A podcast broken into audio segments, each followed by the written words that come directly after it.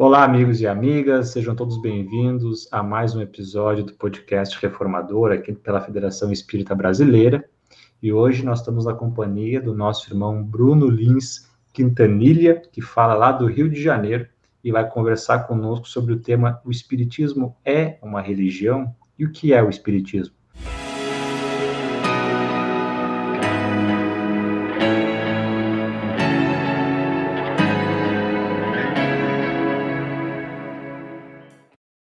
Então, Bruno, seja bem-vindo, uma alegria poder estar falando contigo nesse encontro.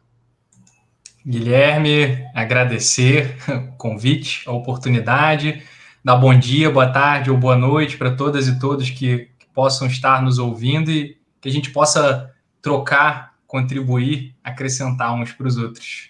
Muito bem, meu amigo. Então, o Bruno, como nós já dissemos, vai falar sobre esse tema tão palpitante, e que é tão dialogado atualmente no nosso movimento espírita, né? Sempre buscando resgatar esse conceito do que é o espiritismo, se o espiritismo é mesmo uma religião. E nós lembramos sempre que Allan Kardec publicou um livro com esse nome, né? O que é o espiritismo? E ali ele traz um conceito, porque muitas vezes a gente está acostumado a frequentar o centro espírita e a gente sabe muito bem das atividades da casa espírita, mas por vezes nós temos uma dificuldade de trazer assim, mas o que é o espiritismo? Qual o seu conceito? Claro que a gente não vai colocar numa caixinha fechada, mas Allan Kardec traz conceitos assim para que a gente possa entender é, é, essa ciência com aspecto filosófico, com aspecto religioso, enfim, tudo isso o Bruno vai conversar um pouquinho conosco e vai dizer também se o Espiritismo é uma religião ou não é, qual o sentido da palavra religião, religião e qual a proposta real que o Espiritismo nos convida. Então é contigo, Bruno, o Espiritismo é religião e o que é o Espiritismo? Então, Guilherme, é, para começar com a dimensão religiosa, eu acredito que é necessário que a gente defina claramente o que, que cada palavra significa. Porque existem muitos termos que são polissêmicos, ou seja, eles possuem mais de um significado, como por exemplo o termo manga. Pode se referir a uma parte da camisa, pode se referir a uma fruta. Ou o termo vela, que pode ser o componente de um barco, pode ser uma modalidade esportiva, pode ser o objeto composto por um pavio e cera que a gente utiliza para iluminar ambiente. A gente tem um outro exemplo de polissemia, que é a palavra peça, eu posso estar me referindo ao componente de um automóvel, a uma apresentação de teatro, a um pedaço de carne para o churrasco, a fazer uma pegadinha, uma brincadeira com alguém. O mesmo exemplo se aplica à palavra ponto. Pode ser o local onde a gente espera o ônibus para pegar ele, pode ser o caractere que representa o final de uma frase no processo de escrita, pode ser um sinal ou marca no corpo de alguém, ou no papel, ou na parede, pode ser o grau de cozimento de algo. Kardec vai apontar para a gente, lá na introdução do livro dos Espíritos, a questão da anfibologia e da sua relevância para o Espiritismo. É, a anfibologia, ela quer dizer duplicidade de sentido, ambiguidade. É o que a gente está falando aqui de polissemia dos termos. Kardec já viu isso. Lá no século XIX, no início do processo de sistematização do Espiritismo. Então é importante que, não só no Espiritismo, mas em qualquer campo do conhecimento, que a gente defina e aponte claramente o que, que a gente entende que significa cada termo. E a grande questão para responder se o Espiritismo é uma religião é a gente partir do pressuposto de que religião é um termo polissêmico. Eu vou separar aqui dois significados principais, na minha percepção, o primeiro significado para religião, entre muitos possíveis, seria de uma instituição criada por seres humanos, datada historicamente, localizada geograficamente, contextualizada culturalmente e socialmente, que pode ter um conjunto de regras, um sacerdócio, hierarquia, lógica verticalizada, dogmas, princípios de fé não questionáveis, por vezes até projetos de hegemonia ou de poder político, econômico. E às vezes eu tenho a impressão de que essa concepção de religião aqui está muito presente no imaginário popular. Só que essa concepção de religião não é a concepção ou a proposta original do Espiritismo. Não é a proposta kardeciana ter esses elementos. Um segundo significado que a gente pode dar, entre muitos, para o termo religião, já diferindo bastante do primeiro, é a gente encarar a religião como um sentimento, como uma forma de conexão interior e particular do ser humano com uma força maior, com o sagrado. A gente poderia chamar isso de religiosidade. Independe de lugar, independe de instituição, independe de regras. Leon Denis, sobre essa concepção de religião, lá no Problema do Ser, do Destino e da Dor, no capítulo 1, ele vai dizer assim, ó, a religião é o esforço da humanidade para se comunicar com a essência eterna e divina. No Depois da Morte, ainda no mesmo autor, Leon Denis, no capítulo 1, ele vai dizer agora o seguinte: a verdadeira religião é um sentimento, é no coração humano, e não nas formas ou manifestações exteriores que está o melhor templo do eterno. Então, nessa segunda concepção para a palavra religião, eu acho que o espiritismo poderia se encaixar. Só que a grande questão é como as pessoas se apropriam do termo religião. Cada indivíduo pode ter significações muito próprias. E como eu já disse, me parece que muitas das pessoas encaram religião da primeira forma aqui, como eu explicitei. E talvez justamente por isso é que Kardec evita classificar o espiritismo enquanto religião porque a gente associa muitas vezes aquilo que a gente falou: templos, regras, hierarquias, dogmas. E na proposta kardeciana, o espiritismo não se coaduna com esses elementos, porque ele opera numa lógica de liberdade, de criticidade, de autonomia intelectual, de responsabilidade. E a partir disso, a gente se questiona então, né? Bom, espiritismo é religião? A gente responde aqui, depende do que você significa como religião. E então fica o que é o espiritismo. Aquela coisa, né? Aquela coisa, né, Bruno? Quando alguém nos pergunta assim, tu tem religião, a gente responde a pergunta contra a pergunta, né? Qual é o teu conceito de religião para eu poder dizer? Mas segue lá, e o espiritismo. A gente filosofando, né? Assim, o que é religião? Mas o que é o espiritismo? Para mim, ele é um campo do conhecimento e uma doutrina, ou seja, um conjunto sistematizado de ideias e de valores, que tem como pressupostos a abertura, ou seja, ela se propõe a dialogar e ouvir sem preconceitos. Kardec, na revista Espírita, dialoga com todos e todas. Troca, debate, ouve sem preconceitos. Ela se propõe a ser dinâmica, ou seja, se alimenta da troca, da pesquisa, da experiência, e ela é progressiva, no sentido de que não está acabada. É um campo do conhecimento em permanente construção. Kardec trabalha isso muito bem, se não me falha a memória, no item 55 do capítulo 1 da obra Gênese. Agora, para Kardec, no livro que é o Espiritismo, no preâmbulo, ele vai definir o Espiritismo da seguinte forma: é ao mesmo tempo uma ciência de observação e uma doutrina filosófica. Como ciência prática, ele consiste nas relações que se estabelecem entre nós e os espíritos. Como filosofia, compreende todas as consequências morais que demandam dessas mesmas relações. Então a gente percebe que o Kardec evita classificar o espiritismo enquanto religião. Uma hipótese para isso que eu tenho, né, é justamente de que ele evitou para sair dessa saia justa de você ter um termo tão polissêmico quanto religião. E é importante também ressaltar que o espiritismo ele não surge da fé religiosa tradicional, muito embora não trabalhe contra ela. Porque qual é a origem do espiritismo enquanto doutrina? Ele surge da investigação de fenômenos que sempre ocorreram na história da humanidade aparição e comunicação dos mortos, intervenção dos mortos no mundo material, nas histórias de vários povos e várias culturas. Na Bíblia cristã, a gente tem inúmeros relatos dessa intervenção. Joana d'Arc na Idade Média e finalmente os raps, as mesas girantes no século XIX, na América, na Europa. Kardec e outros vão investigar esses fenômenos para investigar esses fenômenos, vão se utilizar de alguns elementos inerentes à ciência, como um método, construção de teorias, construção de hipóteses, verificação. E também, para construir o Espiritismo enquanto doutrina, vai se utilizar de pensamento filosófico. O livro dos Espíritos é filosofia espiritualista. Ou seja, é um exercício de questionamento, tendo como premissa o fato de que a vida continua depois da morte. No livro dos Espíritos, vai se questionar quem somos, de onde viemos, para onde vamos, por que estamos aqui.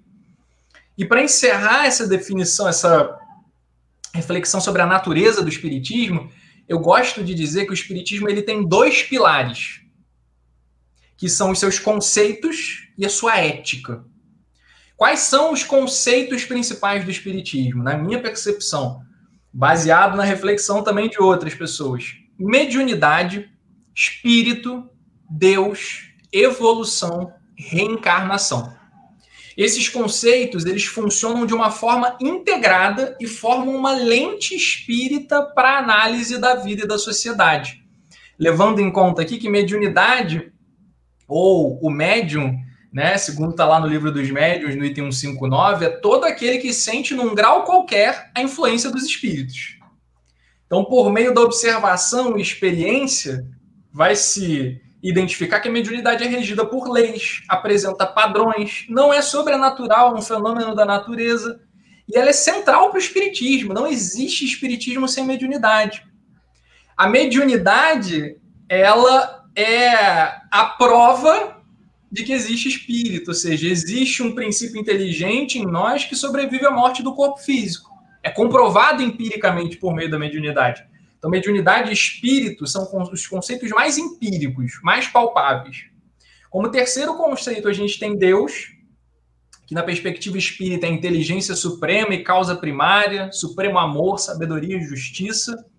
Embora não seja empírico, verificável do ponto de vista científico, ele é, me permita aqui a invenção da palavra, ele é filosofável, se assim a gente pode dizer. Na revista espírita. Perdão, perdão. É, na revista espírita, o Kardec vai dizer que todo efeito tem uma causa. Todo efeito inteligente tem uma causa inteligente, e o poder da causa inteligente está na razão da grandeza do efeito. O quarto conceito é o de evolução, ou seja, conversando com os espíritos por meio de diversos médiums, ele vai notar que os espíritos evoluem do ponto de vista moral e intelectual na direção do altruísmo, da sensibilidade, do amor e da sabedoria. E quanto mais a gente evolui nesse sentido, mais felicidade espiritual. Só que não tem como evoluir só com 80 anos de vida. Aí entra o quinto conceito, que é a reencarnação. Esse é o primeiro pilar do espiritismo os conceitos. E o segundo é a sua ética, que na minha tese, na minha proposta, a ética espírita é composta por quatro valores: respeito, empatia, não violência e altruísmo. Respeito como aceitação, acolhimento, tolerância, paciência. Lembrando que a gente pode respeitar sem concordar. Eu posso discordar profundamente das ideias de um amigo, combater essas ideias de forma não violenta, sem ódio, e ainda assim continuar tendo estima por ele. Respeitar também não é aceitar tudo passivamente. Kardec debatia, criticava, mas nunca era violento, nunca diminuía o outro, ainda que discordasse dele. O segundo valor da ética espírita, não violência, está relacionado ao respeito. Quem respeita não violência, não, não violenta, né? Lembrando que a gente tem vários tipos de violência, desde o tapa, do grito, do soco, até omitirmos-nos perante uma injustiça, termos um ato de racismo, de machismo, né? a fome, a ausência de moradia para todos é uma violência, a nossa relação predatória com o meio ambiente é um tipo de violência, e a violência sempre é traumática para quem é vítima para quem comete, e a não violência é a única forma da gente construir instituições e uma sociedade estável e humanista. A empatia, que é o terceiro valor, é a capacidade da gente se colocar no lugar do outro, e o altruísmo, que é o último valor, é o oposto do egoísmo. Se o egoísta leva em conta apenas a si mesmo, o altruísta leva em conta a si e aos outros nas suas atitudes. Né? Então, nesse sentido, eu tenho para mim que a caridade, no seu sentido mais profundo, seria reunir todos esses valores na nossa forma de pensar, sentir e agir. A caridade vai muito além de entregar uma sopa a quem tem fome. Ela é uma forma da gente enxergar e sentir a vida e agir na sociedade. Muito bem. E uma coisa, Bruno, uh, tentando assim uh, contribuir também com esse nosso papo, essa nossa conversa tão fraterna, assim, uh, também dentro da, da, da, introdução do livro O que é o Espiritismo, Kardec nos diz lá, né, que o Espiritismo é uma ciência que trata da origem e destino dos espíritos, bem como das suas relações corporal. Então, claro que ciência aqui ele não está trazendo desse lado profissional e acadêmico, mas ciência como um conjunto de conhecimentos, assim como a física, a química, as ciências humanas no geral, né? Humanas eu quero dizer terrenas, estudam os fenômenos da matéria, o espiritismo é uma pedagogia que estuda o espírito, né? E a sua relação com o mundo material, que é tanto no aspecto da mediunidade como da reencarnação, né? como é que um espírito se liga e se desliga de um corpo, mas também do aspecto moral, porque se nós sabemos qual, uh, se nós conhecemos as consequências da encarnação de alguns espíritos que desencarnam felizes, medianos ou infelizes, é em decorrência de um comportamento, de uma moral durante a vida. Então, acredito que a gente consegue, dentro de tudo isso que a gente conversou agora, dizer um, bem para o nosso público, né, o que, que é o espiritismo e esse conceito de religião. Mas eu gostei também de ouvir na tua fala agora essa questão que tu nos diz do respeito, né? Você falou da revista Espírita de Allan Kardec, abrir para o diálogo, né? Uh, ter essa postura de, de respeito e de uma comunicação que visa uma troca de conhecimentos, respeitando a individualidade e a percepção de cada um. E eu li no artigo, lembrando sempre que esse nosso bate-papo com o título Espiritismo é religião? Pergunta e o que é o Espiritismo, é um artigo escrito pelo Bruno, que está no nosso reformador nessa edição de agora, a número 2317. Então você pode conhecer melhor o artigo, poder ler, ver as referências bibliográficas do Bruno, acessando o artigo. E no artigo você fala sobre a comunicação não violenta do nosso querido Marshall Rosenberg. Então gostaria que tu falasse um pouquinho para nós essa, esse link que tu fez assim, que já traz também para esse nosso diálogo. Então, é, como é que eu cheguei nessa obra? é, durante muito tempo, assim, eu fui um jovem muito interessado por espiritismo e que consumia muita literatura espírita no início da, da fase adulta também. Só que a partir de um determinado ponto, é, eu comecei a sentir a necessidade de ampliar horizontes, de ler outras literaturas. É, isso coincidiu com a minha vivência na universidade também, né, onde eu fui permeado pela convivência com a diversidade, pelas trocas, pelas leituras, que me enriqueceram muito. E eu começo a ler muitos livros não espíritas e começo a tentar relacionar né, os dois. É, eu alargo o meu olhar para a sociedade, para o próprio espiritismo. E me lembra até uma fala da Dona Ivone Pereira, que é uma personalidade assim, que particularmente eu admiro e tenho muita afinidade num livro de entrevistas intitulado Pelos Caminhos da Mediunidade Serena, em que a Ivone vai dizer o seguinte sobre essa questão de lermos de tudo. Ela vai dizer assim, ó: há ocasiões em que meus guias me recomendam ler obras profanas de todos os tipos, desde que esclareçam e edifiquem a mente. A termos somente a literatura espírita será exclusivismo que limitará a nossa ação em favor da própria doutrina que defendemos. Ou seja, a Ivone está seguindo aqui, ela diz que é uma recomendação, inclusive, dos guias dela, né? A premissa de que a diversidade é fundamental para o ser humano se desenvolver. A gente lembra aqui da dialética, né? da tese, da antítese, da síntese. Então, ideias diferentes dialogando geram novas ideias. Allan Kardec lia de tudo, gente.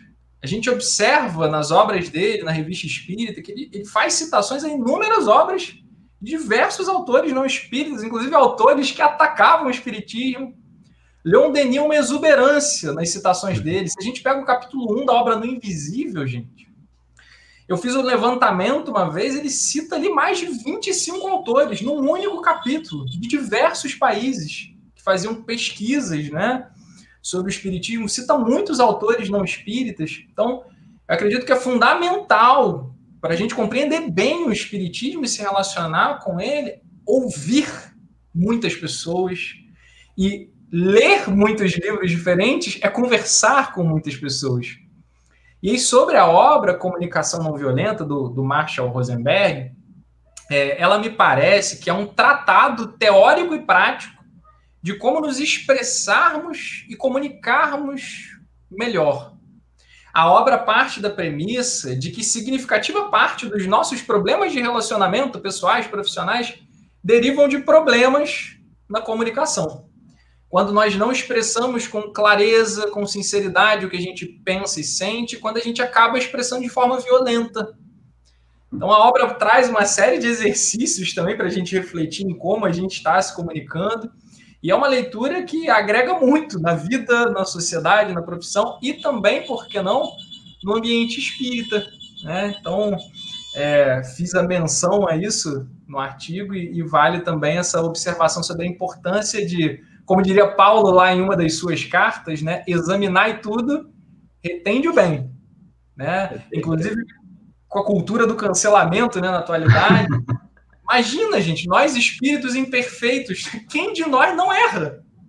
Quem de nós não tem teto de vidro? É, então, se, imagina se, se eu não ler mais quem cometeu um equívoco. Não. A gente dialoga para aprender com o equívoco. A gente pode discordar, criticar com respeito, com fraternidade.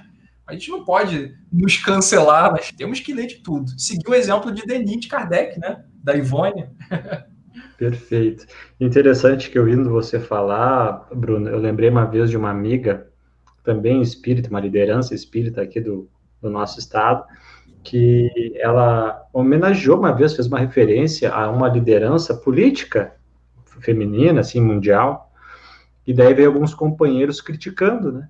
Dizendo assim, não, mas tu é uma liderança espírita, às vezes você não pode uh, opinar sobre algumas questões e tudo mais, sendo que a pessoa não estava falando de, de, ponto de vista político, mas admirando ela como uma mulher, a, a, as diretrizes que ela implantou, a ética, enfim. E ela respondeu de uma forma muito bonita, assim, muito fraterna, né, dizendo assim, meu amigo, uh, a média, né, quando a gente gosta, se afina com uma pessoa num trabalho, é a média entre os prós e os contras, o lado positivo e negativo, porque o negativo todos nós temos. Se for assim, a gente nunca vai admirar ninguém, porque você vai ver sempre o lado ruim, né? Então, vamos tentar de uma forma fraterna, indulgente, né, se relacionar com os outros. E isso, então, vai nos levar a uma nova questão, Bruno. Porque na introdução do livro Nosso Lar, lembrando que o livro Nosso Lar é ditado pelo Espírito André Luiz, psicografado pelo Chico, mas ele é prefaciado, né, pelo Emmanuel, que é o mentor do nosso amado Chico Xavier. E lá o Emmanuel diz assim: em verdade, nós precisamos do espiritualismo e do espiritismo, mas muito mais de espiritualidade. Aqui é uma citação indireta, né? Mas ele traz esses eixos: espiritualismo e espiritismo, mas muito mais espiritualidade, nos convidando a desenvolver um sentimento que as religiões, as doutrinas, o nosso modo de vida, na verdade, nos convida a desenvolver algo a mais. Né? A meta é espiritualidade barra religiosidade também. Eu gostaria que tu falasse, assim, trazendo aquele final do artigo ali que tu trabalha essas questões, fala também do amor, que tu possa, para a gente encaminhar para o encerramento, falar um pouquinho desse assunto. Então, é, essa questão é muito interessante, porque durante muitos anos eu não entendi essa afirmação do Emmanuel que está lá né, no livro Nosso Lar, é, é, o finalzinho do texto dele, né, lá no início. Eu me questionava, porque eu pensava, bom, espiritismo, espiritualismo, ok, mas o que quis dizer com espiritualidade aqui? Eu não sei quando, mas eu sei que num determinado dia me deu um estalo. Eu falei, caramba, eu acho que eu entendi. Eu acho que a gente precisa diferenciar os três termos aqui, porque são termos que tangenciam um ao outro, mas não são sinônimos. É, o que é espiritualismo? O próprio Kardec esclarece isso na percepção dele no início do Livro dos Espíritos. Ele vai colocar que o espiritualismo é o oposto do materialismo. Materialismo é polissêmico também, né? Mas na concepção kardeciana, o materialismo é a doutrina, ou é aquele, no caso do materialista, que não crê que exista vida após a morte. Não tem nada além da matéria. E o espiritualista seria aquele que crê no oposto. Não, existe algo para além da matéria. E o espiritualismo é esse campo, né? Então, tá aí primeiro, o que é espiritualismo? O que é espiritismo? O espiritismo está sob o guarda-chuva do espiritualismo. É, o catolicismo é espiritualista, a umbanda é espiritualista, o espiritismo é espiritualista. E o espiritismo, como a gente já disse aqui, né, doutrina, campo do conhecimento, que tem as relações entre os encarnados e os desencarnados como seu objeto de estudo. Aí entra o terceiro elemento, que é o que eu demorei aqui para tentar entender, que é a espiritualidade. E eu acho, pessoalmente, né, que espiritualidade é toda vez que eu penso ou eu sinto de forma que transcenda a matéria. Então, se eu estou vivendo um momento de amor, de afeto com alguém, eu estou tendo um momento de espiritualidade. Se eu estou surfando, pegando um tubo e passando a mão na água do mar, me sentindo ali muito bem, me sentindo conectado com a natureza. Eu posso não ter religião nenhuma, mas estou vivendo um momento de espiritualidade. Se eu estou criando, compondo uma música, uma poesia, se eu estou consumindo arte e aquilo está me fazendo assim, sabe, transcender a matéria, se eu estou tendo sensações, emoções com aquilo, eu estou vivendo um momento de espiritualidade. E aí, a afirmação do Emmanuel é, né? Precisamos, em verdade, do espiritismo e do espiritualismo. Ou seja, espiritismo é uma ferramenta legal? É, pra caramba. Espiritualismo é um grande campo que pode acrescentar muito? Sim. Mas a gente precisa mais ainda de espiritualidade. Isso aqui eu achei muito legal. Por quê? Você pode ser, fazer, integrar né, a corrente espiritualista, você pode ser espírita, mas você pode não amar. Você pode ser desonesto, você pode ser insensível, você pode ser arrogante, você pode ser soberbo. Porém, você pode não ter nenhuma religião, você pode não frequentar nenhum lugar, mas você pode vivenciar espiritualidade ativamente. Você pode ser ateu, mas se você tem muitos momentos na sua vida em que, pelo sentimento e pelo pensamento, você transcende a matéria, por meio do afeto, da arte, da criatividade, das emoções, você está vivendo momentos de espiritualidade. E a gente sabe, na visão espírita, né, que o que sintoniza com os bons espíritos não é o que a gente fala, não é a nossa crença, é o que a gente sente e é o que a gente faz. Então, na verdade, precisamos, em verdade, do espiritismo, do espiritualismo, mas muito mais de espiritualidade eu vejo, inclusive, com uma cutucada muito sutil aos falsos profetas, aos hipócritas e às pessoas que acham que só frequentar um lugar basta. Né? E aí a gente vai lá para o lema, né? Kardec, fora da caridade na salvação, ou lá para a carta do Tiago, no Novo Testamento, como diz que a fé sem obras é morta. Né? Então, há muita gente, essa é uma frase que eu ouvi na rede social uma vez, há muita gente com intensa religiosidade que não tem religião. a gente poderia falar intensa espiritualidade, né? Então, citando aqui o pastor Henrique Vieira, é, que eu cito lá também no artigo, espiritualidade é abertura, fundamentalismo é fechamento. Espiritualidade se move nas perguntas, Fundamentalismo em certezas irretocáveis. Espiritualidade é experiência e contemplação. Fundamentalismo é doutrina. Espiritualidade se move no amor e na liberdade. Fundamentalismo na culpa e no medo. Espiritualidade transita nas diferenças e percebe a diversidade como expressão sagrada. Fundamentalismo vê a diversidade como maldição. Portanto, a experiência religiosa é saudável quando alimenta a espiritualidade sem sufocá-la. E num outro trechinho, só para encerrar esse tópico, o pastor Henrique Vieira diz assim: sendo assim, a espiritualidade não é certeza objetiva, porque transita na dúvida. Espiritualidade não é institucionalizar o sagrado, fechando-o em dogmas e verdades inabaláveis, mas é o exercício de tatear o sagrado. Acho bonita essa expressão, tal qual um bebê passando os dedos no rosto da mãe. Espiritualidade é mais abertura do que fechamento. mais perguntas do que respostas. Kardec fez 1019. mais consolo e caminhada do que bênção ou maldição. Então a gente começa com Emmanuel e termina com Henrique Vieira aqui, né? Falando de espiritualidade, que na minha percepção tem uma, tem uma conexão ali, né? Talvez com o que o Emmanuel está falando, né?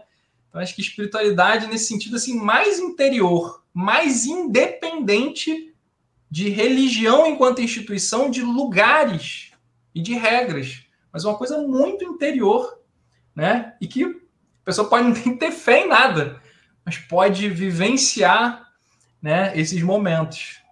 Muito bem, Bruno.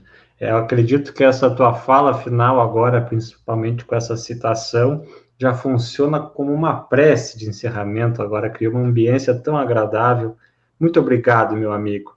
E para a gente encerrar, então, esse nosso podcast reformador, esse bate-papo tão legal, convidando a todos para conhecerem mais ainda a nossa revista, o periódico da Federação Espírita Brasileiro Reformador, em específico a edição 2317, 2317, a qual tem um artigo que o Bruno está trabalhando aqui conosco.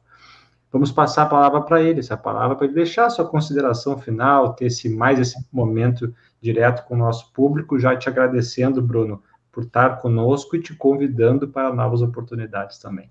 Bom, primeiramente agradecer a oportunidade, o convite, o espaço e acrescentar que é fundamental a gente refletir sobre a natureza do espiritismo.